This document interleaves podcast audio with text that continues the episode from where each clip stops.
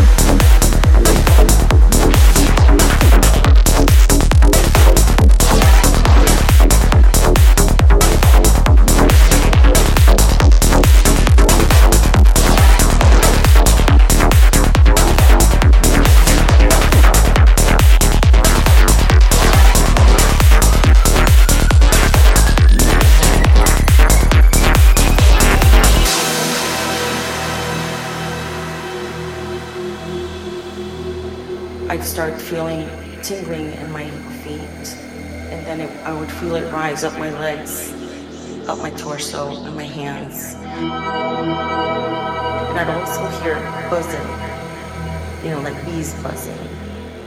That's when these episodes would start. I'd feel tingling, and I would get, you know, I feel the energy.